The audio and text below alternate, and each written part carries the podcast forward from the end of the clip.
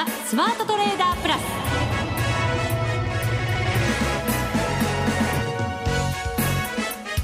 リスナーの皆さんこんにちは。内田まさです。ここからの時間はザ・スマートトレーダープラスをお送りしていきます。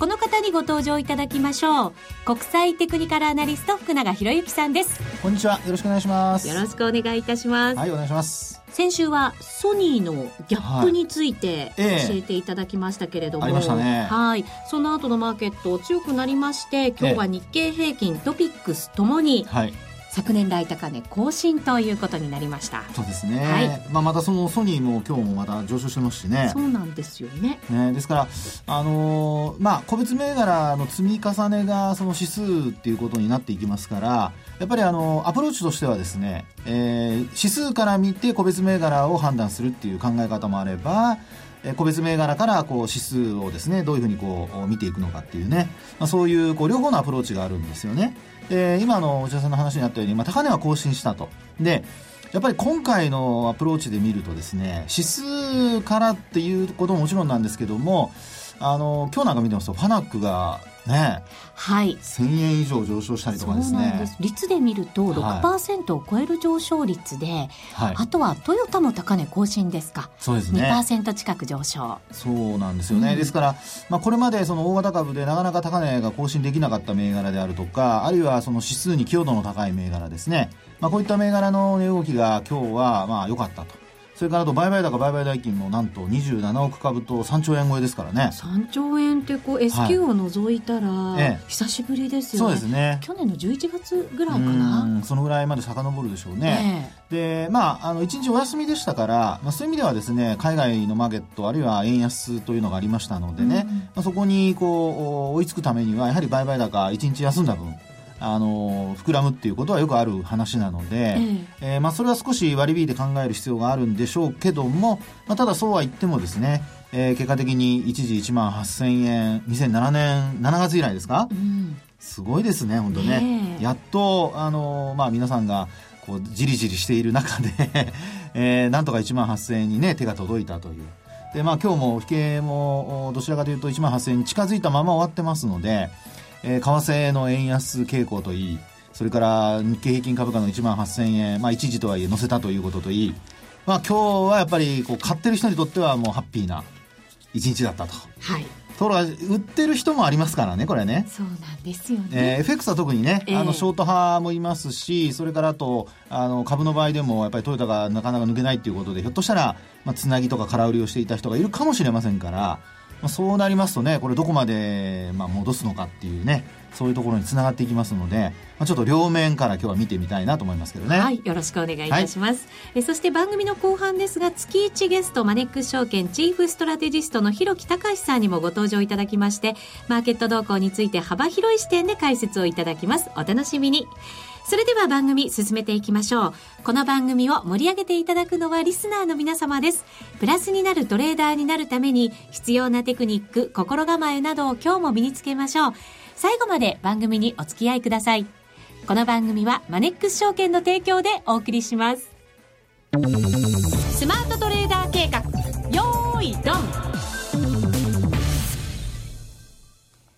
それではまずは今日のマーケットデータ日経平均株価327円飛び4銭高17,979円72銭。5番スタート直後に1万8000円をつける場面がありました。はい、トピックスプラス21.67ポイント1449.39ポイントとなっています。そして現在の為替ですがドル円が120円24銭から25銭ぐらいでの推移となっています。そうですね。はい。えー、まあ冒頭にもちょっとお話ししましたけども、まあ株価自体はですね、1万8000円に乗せる場面があって、うん、で、なおかつ今日一日、まあ値を保って終わったと。で、売買高、売買代金とも膨らんでいるっていうことですから、まあ、これは流れとしてはですね、やはりあの上方向への流れが、まあ今日、あの、出てきたっていうところだと思うんですよね。トレンド発生ですか、はい、いよいよ。そうですね。で、もう一つやっぱり背景になっているのは、やっぱ為替の値動きっていうことにもなりますから、まあそういう意味ではですね、株価としては、やっぱり為替の影響を受けて、えー、上昇してきたっていう方が、まあどちらかというと見方としては正しいかと思うんですね。うん、で、まあその背景の一つなんですけども、やっぱり株といえばですね、なんといっても業績じゃないですか。はい。ね。あの、これも、あの、これまでこの番組の中でもお話してますけども、あの、日経平均株価の EPS と言われるの、一株当たり利益ですね。で、これ、決算が進むごとにですね、実はずっと低下してるんですよね。はい。この前伺って、ちょっとびっくりした、ね、ね、本当そうですよね。で、ちなみにあの、これも基準として覚えておいてくださいねって話をしましたが、えー、先月1月26日の引けの段階からですね、えー、一株当たり利益の算出方法が変わりまして、えー、これまでは人株、あの、発行済み株式数の中で自社株買いだとかそういったものは全部含まれた形で計算されてましたから、分母が大きかったんですよね。はい、ところがそれを除く形にしましたので、まあ、どちらかというとそのグローバルスタンダードに近づけたということを日経さんは言ってますけども。世界基準に。ね。はい。で、そこで、まあ、発行済み株式数、あの、自社株買いとか、あるいは金庫株になったものが除かれてますから、そうすると、まあ、実際の発行済み株式数よりも少なくなっているので、うん、そういう計算になりますから、まあ、あ実際の一株当たり利益が上昇すると。いう形になるわけですよね。はい、で、その時の一株当たり利益が1137円前後なんですよ。うん、で、それがですね、今だいたい1100円台前半、あ、前半というか108円とかですね。ああ、そうなんですね。はい。結構落ちましたね。落ちましたね。えーということで考えますと、まあ、やっぱりですね、あの、業績面で見ると、これあの、日経さんのあの記事の中では最高益更新とかいろいろ出てはいるんですが、これあの、気をつけないといけないのは、営業利益だとか、あと経常利益だとか、って話が出ますよね。はい、でも、EPS って出てるのは、これ純利益の話なので、うん、特損だとかそういったものっていうのがですね、純利益の中ではもう省かれてるわけですね。はい。となると、えー、経常利益でいくら最高益出していたとしても、その分ですね、特損が出ていれば、まあ、そこでマイナスになりますから、うん、一株当たり利益は、これは、要するに税引き後、あるいは税引き前ってありますけども、純利益という形で見たときに、やっぱり下がってるわけなんですよね。うん、今回また特別損失の形状、大きいのが多かったですよね。そうですよね。まあ、これもこの番組でね、お話してましたけども、やっぱり新興国ですよね。あるいは原油価格の下落であるとか、まあ、そういったものが、あの、影響してですね、やっぱり一株当たり利益が下がってますんで、うんそう考えるとですね、あの、先ほどお話したように、やはり為替の円安面での、まあ、プラスアルファっていう部分が、まあ、今回の上昇では大きかったのかなっていうところなんですよね。はい。はい。で、あと、まあ、外部環境で言いますと、やっぱりギリシャの問題であるとか、まあ、今いろいろ言われてますけども、これも情報がちょっと錯綜してましてですね。そうなんですよね。合意に至った的な報道があったら、いや、合意してないよとか、ね、16日まで持ち越しだよとか、はいえー、まあ、16日にはね、明らかにはなってくるとは思うんですけど。そうですね。うん、ですから、あの、そういう意味ではやはりマーケットが少しこう楽観方向に傾いたっていうのがですね、まあ、今回のマーケットのこの株価の上昇、まあ、あるいは、えー、押し上げにつながっているっていうところはあると思いますよね。うん、まあ、毎回なんだかんだ言ったって、はい、結果収まるところに収まるというのがヨーロッパの問題ではありましたけど。そうですね。うん、えー、ですから、あの、まあ、流れとしてはですね、非常に、こう、まあ、うまくと言ってはなんなんですけども、えー、マーケット好循環に変わってきていると。ですから、はい、業績が少し、こう、まあ、低下している、まあ、最終利益ですけども、うん、そこで低下している中で、えー、少しずつ、まあ、株式市場としてはですね、えー、円安の影響で、まあ、株価持ち直しているというね、うん、そういう流れと見た方が、まあ、少しいいのかなと。うん、それからあともう一つやっぱり ETF 買いですよね、日銀のね。はいこれね、しっかり入ってきてますよね。はい、そうですね。で、今日はまあ多分出てないとは思うんですけども、昨日もですね、まあ300億円ぐらい。水曜、えっ、ー、と、火曜日の日ですね。火曜日ですね。はい。はい、ごめんなさい、火曜日ですね。はい、えー、300億円ぐらい買われてますから、まあそう考えますと、やっぱり、あの、結構、やっぱり下げると買うっていうね。火曜日も、はい。始まりは、マイナスで始まっていて下げ幅拡大して、ええ、まあ、160円ぐらい安いところまで行ってましたけど、はい、午後からなんか買い戻し入ってトピックスプラスになりましたもんね。うん、そうですよね。えー、ですから最終的にはそのトピックスが、あの、火曜日はプラスで終わったっていうところが大きいですよね。えー、で、結果的に、あの、今日なんか見てましても、えー、まあ、日経平均もトピックスも両方、うん、おまた高値を取ってくるというね、やっぱりトピックス、市場全体の値動きが、あの、まあ、えー、ある程度こうしっかりしてませんと、日経金だけでこう、どんどんどんどん引っ張っていくっていうのもやっぱ限界がありますから、うん、まあ、そういう意味では今回の上昇っていうのは、あの、流れは非常にいい傾向じゃないかなと思いますよね。はい、日経平均もトピックスも冷やしで見ると今日は窓開けてるんですね。ええ、窓開けてますね。ねはい。いい窓かな。うん、まあ、あの、窓、いい窓ではないんですね、実はね。あ、嫌なこと突っ込んじゃったかも。というのはですね、これ2月8日の高値にかぶってますよね。はい。ですから、これ、あの、2月8日のですね、高値抜いて始まったってことになると、完全に窓、大きな窓が開いてることになるので、うん、これブレイカーウェイギャップなんですよ。うん先週教えていただきましたよ、はい、そうなんです。はい。ところが今回の窓っていうのは、まあ一応まだこの状態ですとコモンギャップですよね。うん、コモンギャップっていうのは普通の窓。要するに、あの、まあ、東証は今日売買高多かったですけども、個別株で考えたときに、例えば商いの薄い銘柄で、ちょっとまとまった注文が入ると値段が飛ぶというね、そういう、あの、ギャップ、普通の窓っていうのをコモンギャップっていうんですけども、まあ、そういう、まあ、分類にすればね、そういう窓に近いのかなってとこですね。そうか。はい、そうすると、まあ、すごく楽観視しないで、ちょっと注意もしつつっていうのが必要なのかもしれませんね。そうですね。ですから、やっぱり今晩、明日の状況で、まあ、明日週末、それから S q ですよね、オプションのね。はい、そうなんです。ですから、そこでどういうふうな流れになるのか。うん、まあ、今日、やっぱりこれだけ、あの、商い進んでですね、だって1万7500円ぐらいだったら、まあ、あの、えー、順当かなっていうのが今週頭ぐらいでの話でしたから、はい、ね、それが1万8000円に近づいたところですので、この1万8000円っていうのをこれからどういうふうにみんなが考えて、まあこれはあの3月のまた S q に、メジャー S q につながっていきますからね。うんですから、あの、そのまま更新する形になって、3月の S q が、まあ、要は株価、株高で迎えるのか、あるいはですね、一旦ここでまたちょっと縮むような形になって、えー、もう一回、まあ、高値は1万8000円乗せるか乗せないかぐらいになったとしてもですね、うん、その後一服するか。ということで、やっぱり明日の S q 後の値動きっていうのをですね、要するに3月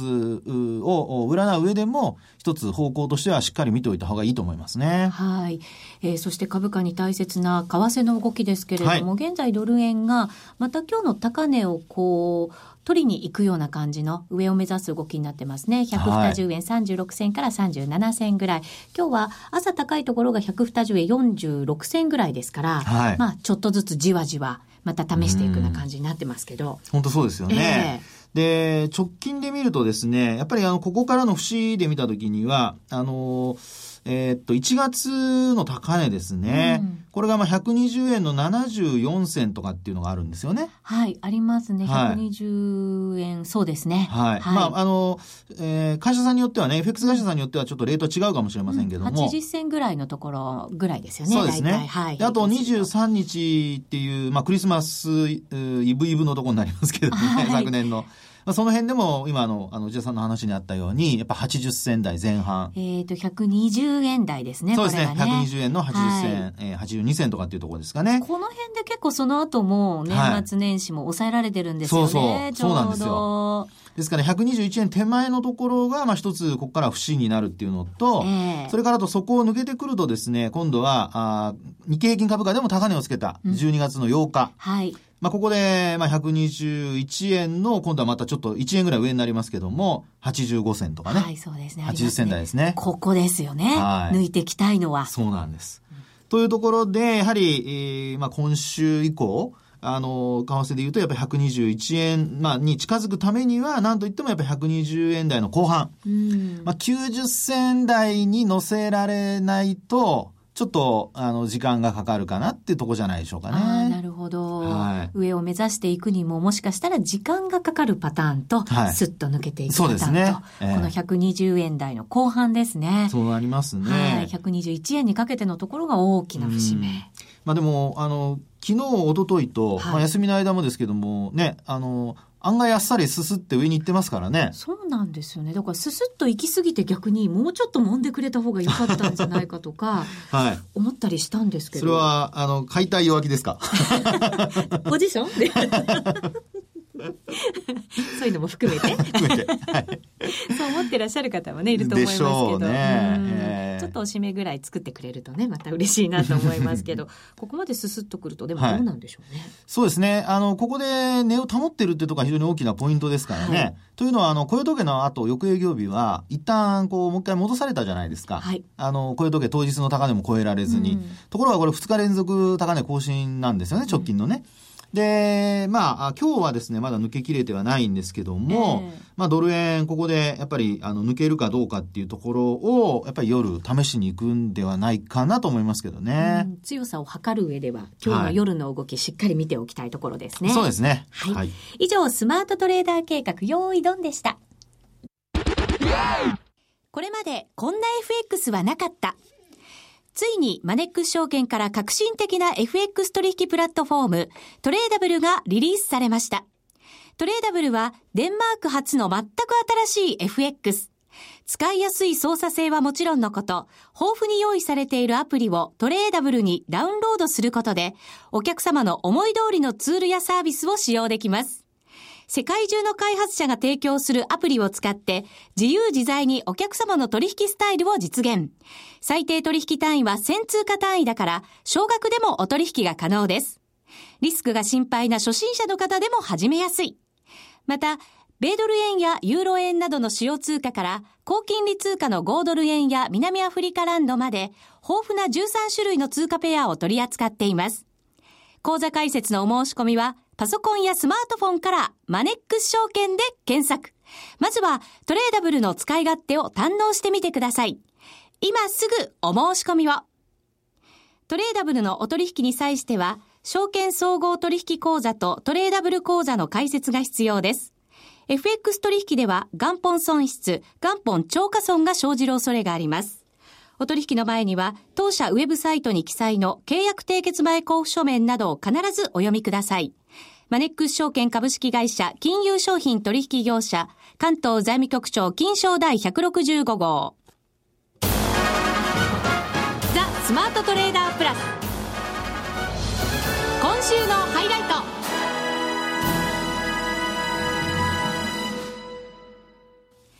ザ・スマートトレーダープラス今週のハイライトです。ここからは、この方のご登場でございます。ご紹介いたしましょう。マネックス証券チーフストラテジスト、広木隆さんです。よろしくお願いします。よろしくお願いします。月1、はい、はい、レギュラーでございます。えー、前回はいろんな幅広いお話もいただいたんですけれども、はい、今回は株に強気という声を私、聞きましたよ、ひろきさん。そうですね。ええ、あの、まあ、基本的にずっとね、あの、強気ではいるんですけれども、うんだってちょっとね、僕、この間までリスクだなと思ってたことがあったんですけど、ええ、それがね、あんまりリスクじゃないってことが確認できたので、そういう意味で改めてちょっと強気になったってことですね。そのリスクって一体何をリスクだと、何かっていうとね、あの、あんまりこの番組聞いてるリスナーの方は、あの、為替 FX やられてたり、えー、株式相場をね、見られてたりする方だと思うんですけども、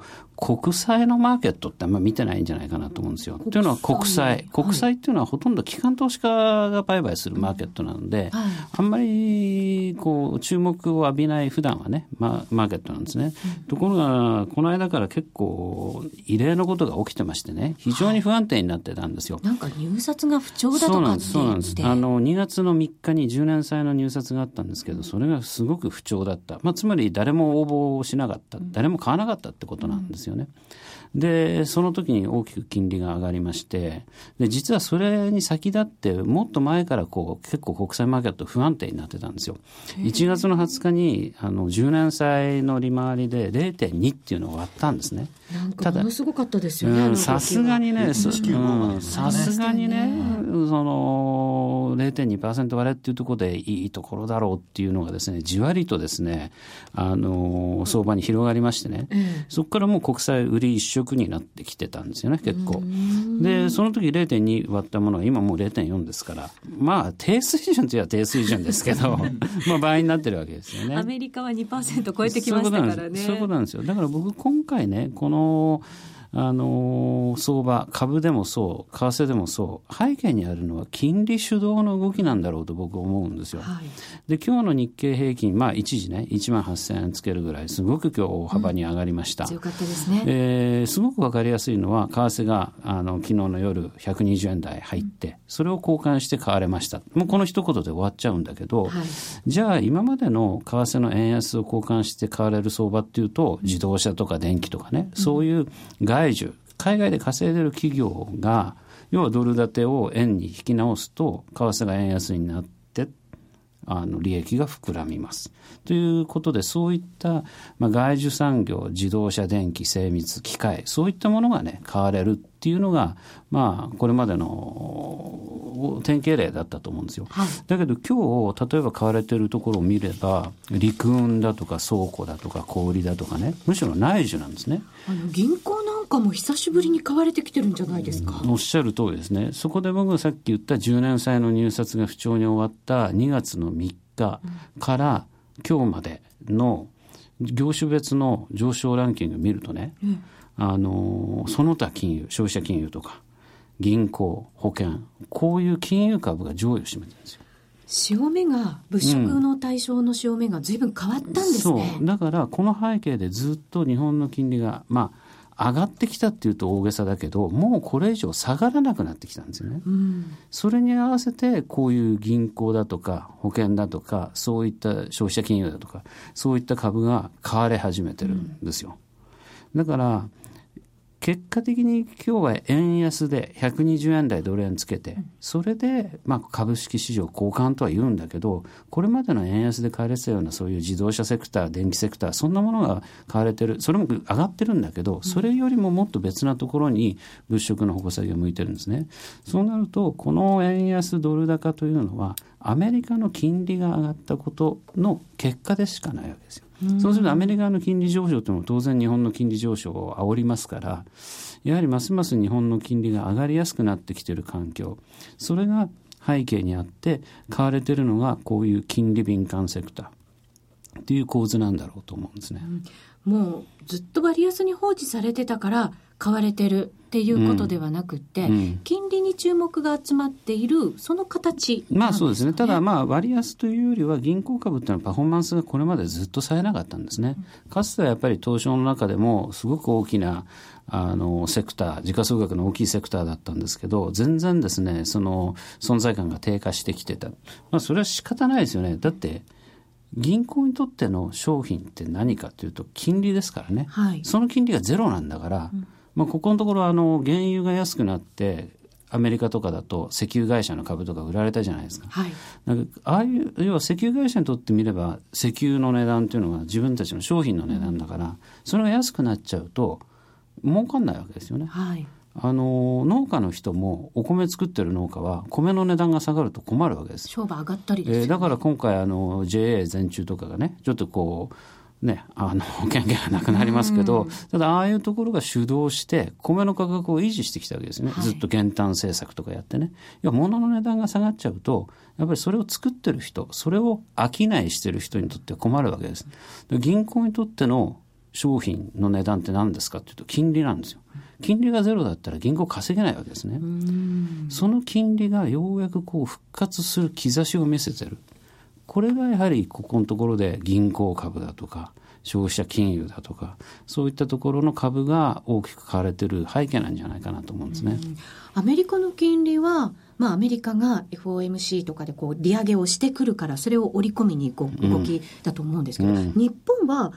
まあ下がりすぎてたからそういうことですね。ええ、もうずっとゼロ金利が続いてて、さすがにこれ以上は下がらなくなったっていうのがポイントなんですよ。じゃあ上がるのかっていうとね、すぐには僕は上がらないと思うんですよ。だって日銀がこの、異例な、もう発行されてる国債をほとんど買い取るっていうね、あの、この異常事態のオペレーションをずっと続けていくわけだから、うん、そう簡単には金利は上がらないですよ。うん、でもね、金利が上がる前には一つ重要なフェーズ、ステージがあって、それはこれ以上下がらなくなるっていうことが重要なんだと思うんですよ。で、ちょうどこの今回銀行株が買われ始めたっていうのは、2月3日の節分を機に、翌日の2月4日の立春からですよね。うん、でも立春の頃って一番寒いんですよ。はい、一番寒いのに春が経つっていうのはなぜかっていうと、もうこれ以上寒くならないからなんです。金利も同じでね、金利が上がる前にはもうこれ以上下がらなくなる。それが必要なんですね。株価も同じですよね。そうですね。ようやく今ね、そういうステージに入ってきたんじゃないかなと思うんですね。はい、もう一つやっぱりすごく注目したいのは、今世界中で金融緩和合戦になってるんですよね。そうですよ、ね、ヨーロッパのやっぱり短期国債なんかみんなマイナス圏に沈んでますからね。そういう中にあって、って日本あんまりその変わり映えもないアメリカみたいに景気が強いから利上げするそれで金利が上がるなら極めて自然なんだけど日本はそんなとこ全然行ってないじゃないですか。にもかかわらず金利がもう下がこれ以上下がりにくくなってるっていうのはね非常に僕重要な潮目の変化だろうと思いますね。確かにアメリカの金利が今2%超えてきましたけどこれってイタリアとかよりも高いんですよね。そういえばね。なんか不思議な感じがちょっとしちゃったりしますけどね。うん。まあ、日本はそれでもまあしばらくは底倍というようなそんな動きが続くのかもしれませんが、アメリカは6月ですかね、上げてくるのは。そう言われてますけどね、えー、だから僕がその一つリスクが少なくなったっていうのはそこでね、日本が例えば金利がこれ以上下がらなくなったってことは、今言ったように銀行株なんかにとってはいい面もあるんですけど、逆にマイナスの面はですね、日銀が仮に次にね、金融緩和に動いても、金利はもう下がらないとするとね、追加緩和の効果がなくなっちゃうんじゃないかと。それってでも怖くないですか、うん、例えば日銀がもうただでさえもう買い切れない国債を頑張ってね、うん、あと20兆増やします。そして年間100兆増やしますって言っても、まあ、その瞬間は金利はぐわっと下がるかもしれないけど、うん、今みたいにもう自律的に底打ちの機運が出てる時には、長くないと思うんですよ。そういう定位でとどまってるのが。で日銀が追加緩和をやったにもかかわらず金利が上がっちゃったなんて言ったら、僕はそれで円高に巻き戻る。そのリスクをね、すごく感じてたんですよ。なんとなくお金の流れに攻められそうですよね。ところがね、今この日本の金利上昇を見てね、もう円高どころか円安にいってるじゃないですか、はい、そうすると所詮 0. 点何ぼのね日本の円の金利が少し跳ね上がったところでもそれよりもやっぱりアメリカの景気が強くて FRB がちゃんと利上げをしそれでドルが強くなる。こっちの方の流れの方がずっと強いんだと。いうことがね、ちょっとこの数日予行演習みたいにねやってくれたと思うんですねマーケットは。だから僕がその懸念に抱いてた日銀が追加緩和をしても金利が下がらずむしろ上がっちゃって円高に巻き戻るっていうリスクはそんなに高くないかなと思えるようになったんですよ。